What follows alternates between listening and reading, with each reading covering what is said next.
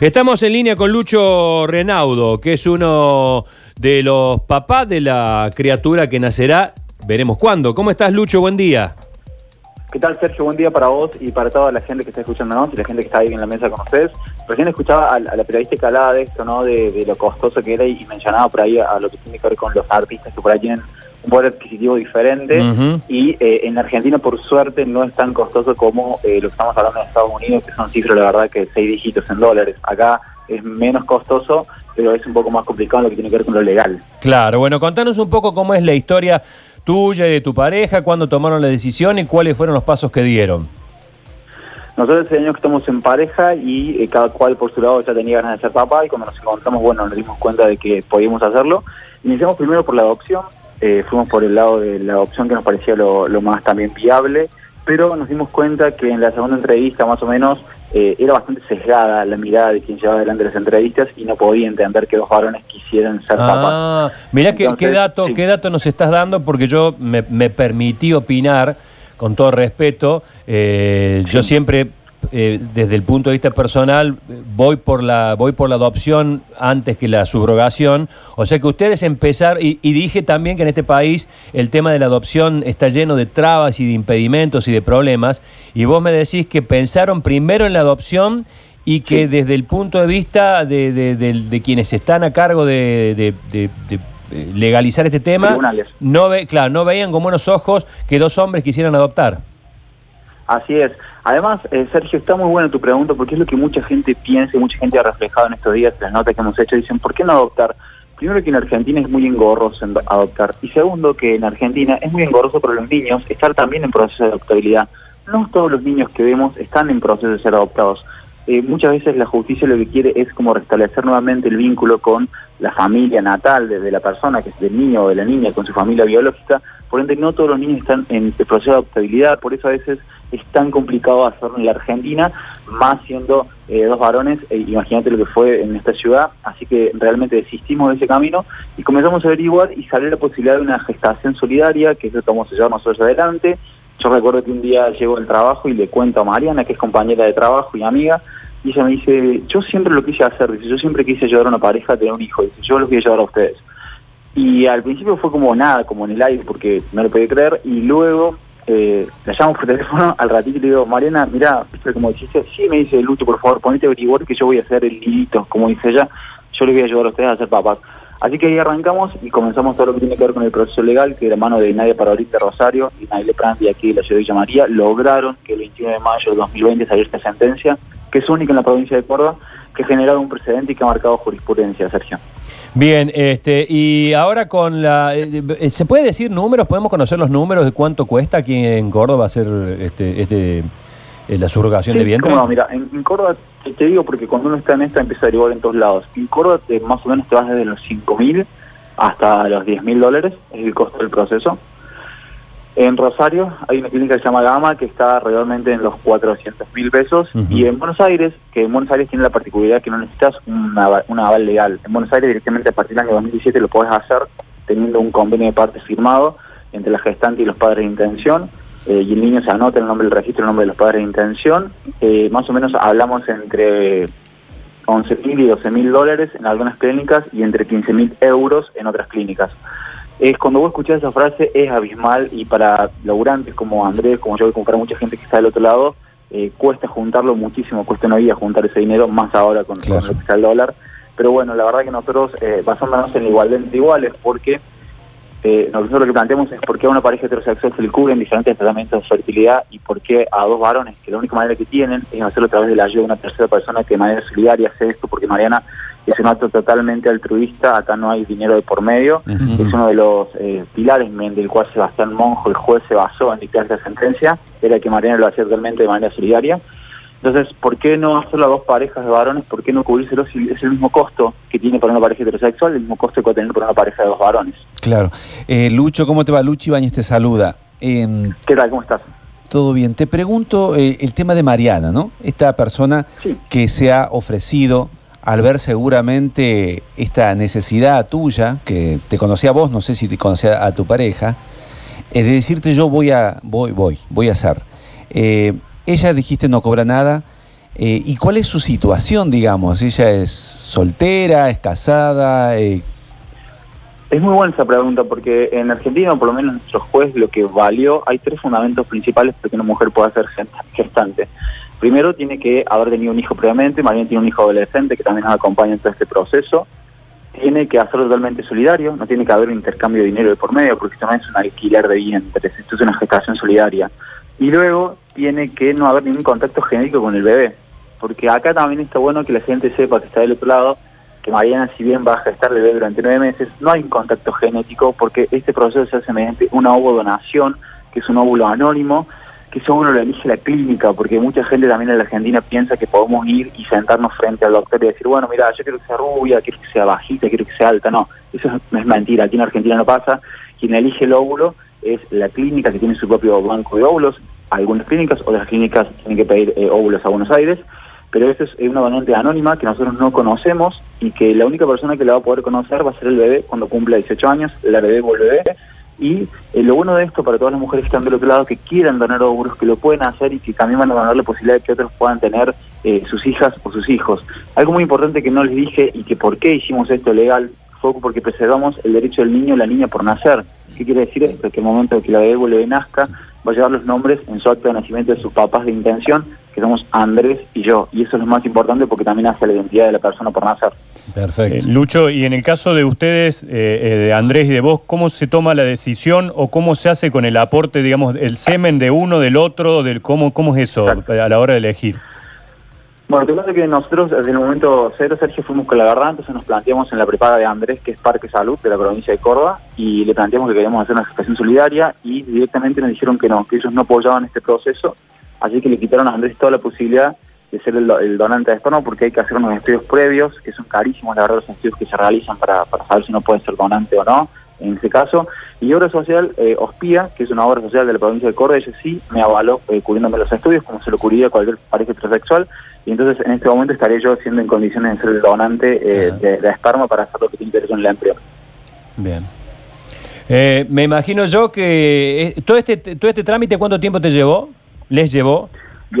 Arrancó en el año 2018 y la sentencia estuvo, nos presentamos en el juzgado en el 2019, porque también está bueno decir esto, nosotros en Villa María hay un caso precedente que es una pareja heterosexual.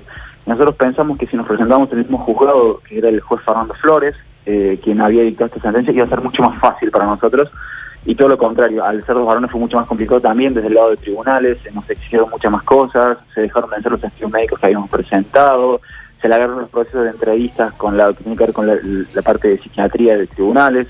Así que bueno, la verdad por suerte luego el, juez Fernando, no por suerte sino de que se haya ido, sino que obtuvo un mejor trabajo en la magistratura de Córdoba y tuvimos la gran suerte de que caímos en el juzgado del juez eh, Sebastián Monjo, que quien dictó la sentencia, que es una sentencia la verdad que muy solidaria, muy humana y que hace mucho hincapié en la inclusión y la no discriminación por, orientación sexual. ¿Ustedes están casados formalmente o cambien algo eso, digo, que sea o que no sea?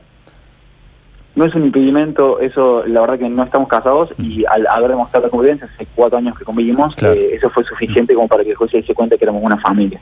También está bueno saber esto, ¿no? Que, el jugador viene a tu casa, te analizan, conocen tu familia, conocen cómo vivís. Es un proceso arduo que nosotros vivimos, primero por nosotros, y a mitad de camino nos dimos cuenta que esto representaba a mucha gente, a mucha gente que está del otro lado que lo quiera hacer, no solamente a parejas de varones o parejas de mujeres, sino también a hombres o mujeres que estén solas, que sepan que en Argentina se puede hacer que no tienen que irse afuera y, sufrir como sufrir esta familia que estaba en Ucrania, que no podía volver, que, se te va la vida en ahorros porque allá es totalmente costosísimo, que lo puedes hacer acá, que va a tardar más, es verdad, tarda más, te duele un poco más el proceso, pero lo puedes hacer en tu país. Y eso es lo más importante. El juez mencionaba esto del turismo reproductivo, ¿no? que uno si tiene la posibilidad económicamente de pagarlo afuera, uno puede hacer el tratamiento afuera y cuando llega a tal Argentina, la justicia argentina reconoce a ese hijo como natural de las dos personas que lo hicieron, pero acá no te lo permite hacer. Entonces, este vacío legal que el senador Cobos había presentado una ley de subrogación de vientre que luego fue quitada de la reforma del código, eh, la verdad que tendría que empezar a tratarse y, empezar a incluir esto de las diferentes familias, ¿no? Porque todas las familias se hacen amor, no solamente una familia heterosexual, sino de dos personas del mismo sexo y también personas que están solas que han decidido llevar adelante su maternidad o su paternidad. Eh, Mariana.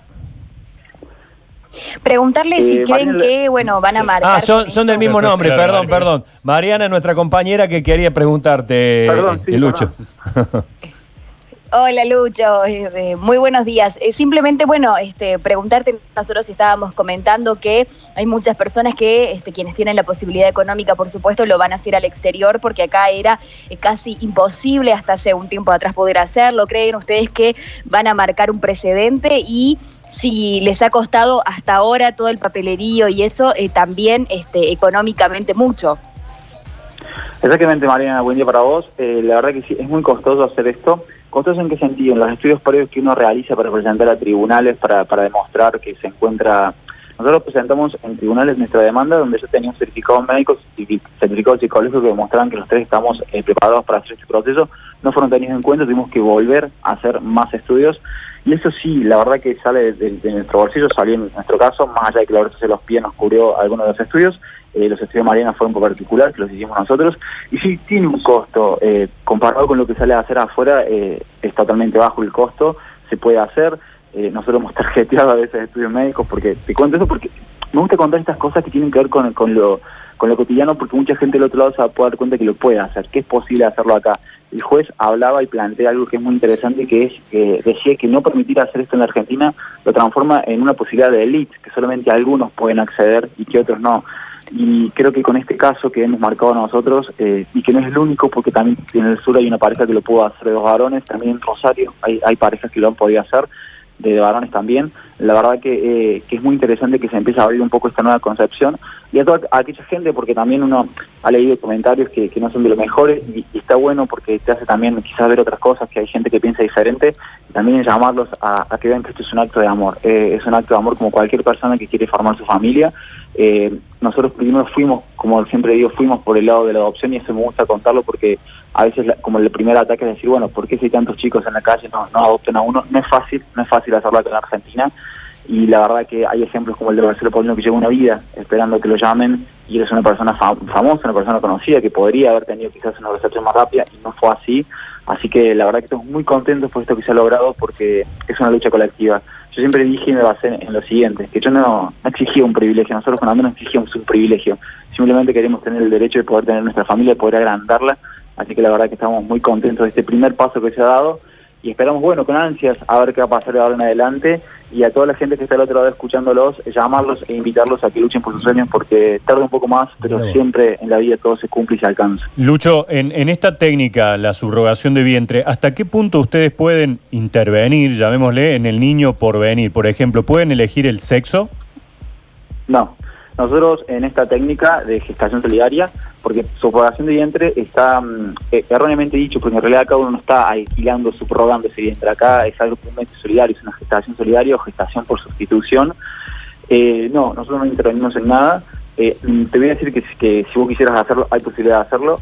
nosotros no, nosotros simplemente no, esperamos ni un varón ni una nena. Nosotros queremos solamente tener un, un hijo, así que no, no no nos interesa lo que tiene que ver con, el sexo, ni, tampoco creo que lo haríamos de modificarlo. Está en su derecho quien quiera hacerlo y quien pueda hacerlo, pero nosotros no, no, estamos basándonos en eso. O sea, yo soy muy chapó eso, yo quiero que sea sano nada más.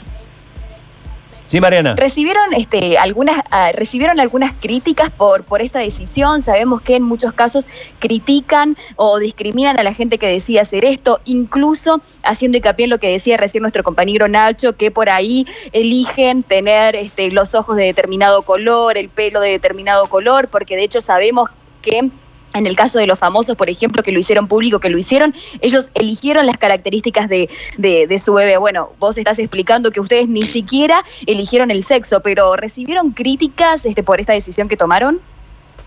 La voz del interior publicó una nota y te voy a contar esto, que creo que fue la crítica que más me ha dolido de todas, y donde el interior de la nota hay una, una imagen, estamos con Andrés y está nuestra perra Hanna de costado, viste que sacar foto de costado es lo más complicado que hay, vos que esa mujer lo sabrás, y uno comentó, estos PUTO, ¿por qué no son padres de este perro gordo? Y yo dije, ¿por qué decirle perro gordo? O sea, fue cuando me dolió, digo, porque en cuarentena quien no comía más, por decirte ya no se podía ejercitar y la verdad que aumentó un poco de peso. Pero bueno, me tomo como las críticas porque la verdad que ya entiendo que gente que piensa diferente. Eh, hay gente que no se mide lo que dice y, por ahí lastima, lastima a la familia, ¿no? Uno, uno, yo cuando comencé este camino sabía, sabía que iba a haber mucha gente a favor, pero sabía que la gente que está a favor también podía estar en contra. Y eso pasa en todos los aspectos de la vida, o sea, pasa en cada decisión que vos tomás. La diferencia era nuestro que tuvimos que hacerlo público porque veíamos que el expediente no se movía, estaba bastante tranquilo, nos había agarrado la pandemia, estaba todo muy quieto.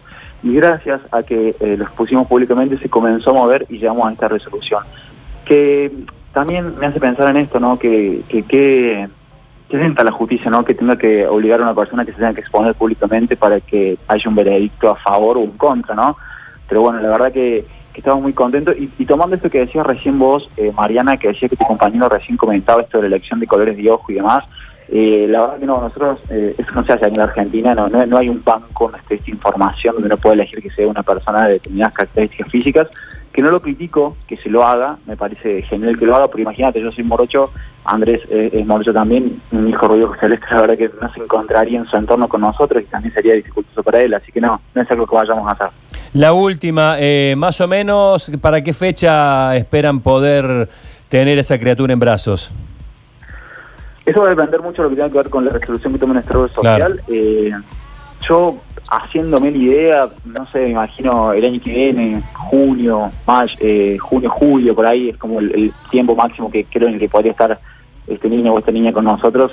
Así que la verdad, eh, eh, muy contento, la estoy pero muy contento de esta noticia y, de poder que ustedes también la difundan y agradecerles eso, tiene que ver con la difusión, porque mientras más se conozcan, más personas van a saber que lo pueden hacer.